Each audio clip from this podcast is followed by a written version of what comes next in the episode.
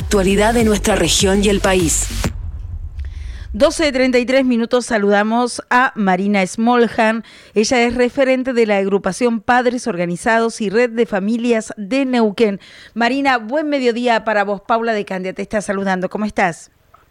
Buen, bueno, buen mediodía, Paula. Eh, muy bien. Bueno, gracias por atendernos.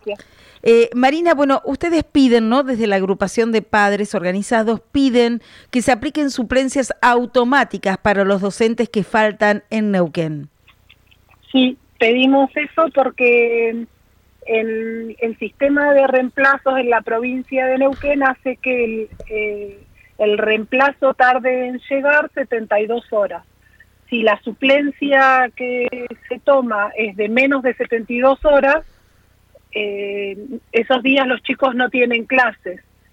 No debería ser así, deberían cubrir dentro de la misma escuela el docente MAP o la secretaria o la vicedirectora o la directora, pero la realidad es que eso no venía sucediendo.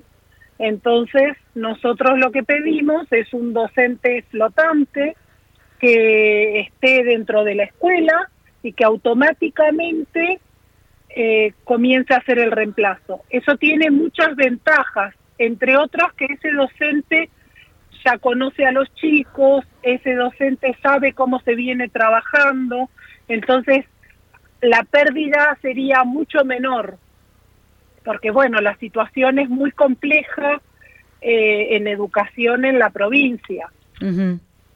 Eh, Marina, te pregunto, eh, ¿qué pasa, digamos, si la licencia de, del docente es corta? Porque algunas licencias son largas, pero si es por dos o tres días, ¿qué pasa con ese docente flotante? Debería cubrir esos dos o tres días. Bien, y Eso es lo que pedimos.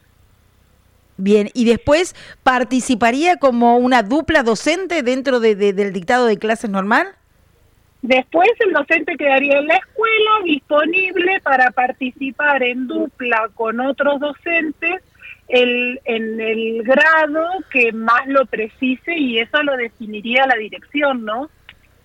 Bien, eh, ¿cuándo se entregó este petitorio? ¿Han recibido respuesta? ¿Cómo se están manejando con esto?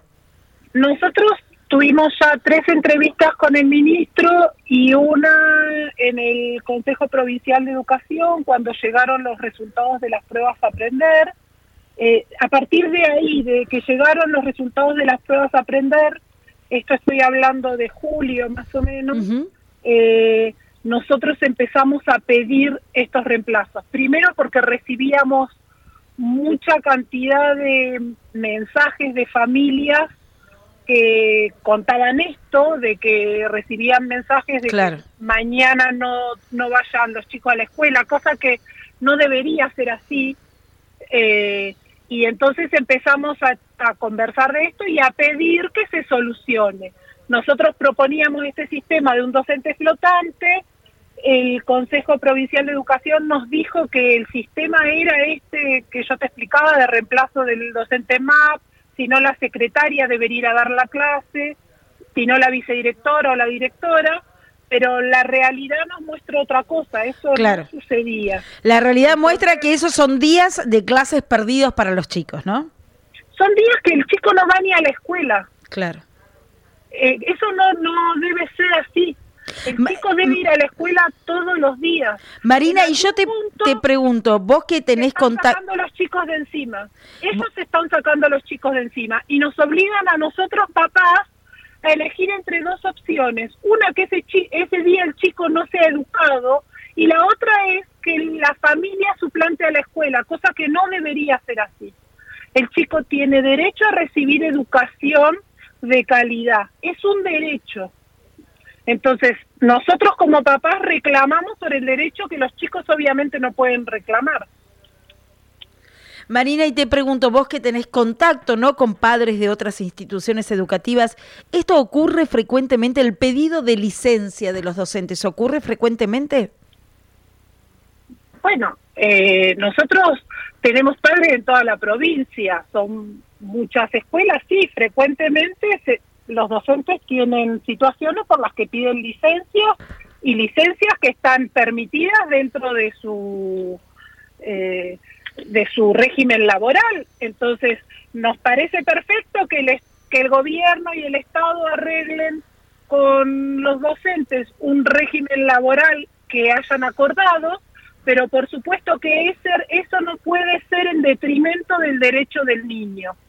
Acá hay un derecho que es el derecho del niño a recibir educación, que debería ser el derecho supremo que rija el sistema educativo, que no viene siendo efectivo. Cualquier derecho hoy en día prima por sobre el derecho del niño. Entonces, eso es lo que nosotros reclamamos, que el niño vuelva a estar en el centro de la escuela, que la escuela vuelva a funcionar en, en, función del niño, eh, valga la redundancia, eh, y que el niño pueda aprender, porque lo que hoy sucede es que los niños no están aprendiendo. Lo que mostraron las pruebas a aprender es que en la provincia, en promedio, eso incluye todos los sectores socioeconómicos, incluye todas las escuelas públicas y privadas, solo uno de cada diez niños tiene los conocimientos cuando termina sexto grado en matemáticas de sexto grado. Eso, son, por ejemplo, es que frente a un problema, los niños no saben ni siquiera qué operación es la que tienen que aplicar. No estamos hablando de que la puedan aplicar, no hablamos de que sepan sumar, restar, multiplicar o dividir. Ni siquiera saben si qué tienen que hacer, si tienen que sumar, si tienen que restar, si tienen que multiplicar o si tienen que dividir. Sexto grado, casi terminando la primaria. Y en lengua, solo dos de cada diez logra comprender eh, un texto, logra tener el nivel que debería tener en sexto grado. O sea, ocho de cada diez niños no están en el nivel que deberían estar. Entonces, eso significa que leen un texto y no pueden decir quién es el que está escribiendo el texto, si lo está escribiendo el protagonista en primera persona o si lo está escribiendo un tercero, un narrador.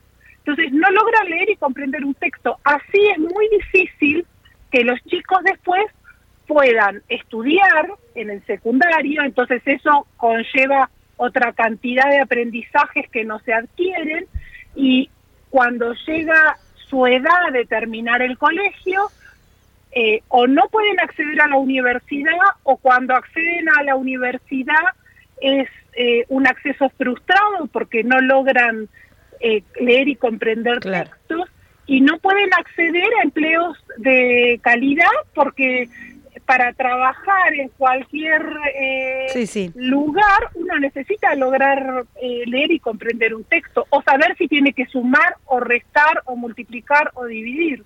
Claro. Entonces, no es, ah, veníamos, se fueron normalizando cosas como la calculadora me resuelve la cuenta, entonces, eh, bueno, no era tan importante enseñarles la cuenta. Bueno, hoy ya no saben ni qué botón tienen que apretar. Bien. Eso, estamos frente a esa situación. Entonces, nosotros como papás vemos que esto es una tragedia, es una generación completa que está quedando afuera del mundo y necesitamos que el gobierno tome nota, tome cartas en el asunto y resuelva estas situaciones. Perfecto. La escuela tiene que estar en condiciones, la escuela tiene que estar abierta, seguro, la escuela tiene, tienen que ir todos los días los chicos a la escuela y tienen que recibir educación de calidad. Seguro que sí. Que reciban educación de calidad. Marina, te despedimos porque se nos termina el tiempo. Te agradecemos muchísimo. Los micrófonos de RTR siempre abiertos para lo que ustedes necesiten. ¿eh? Muchísimas gracias por la entrevista y por el tiempo. Un abrazo grande, Marina. Hasta luego.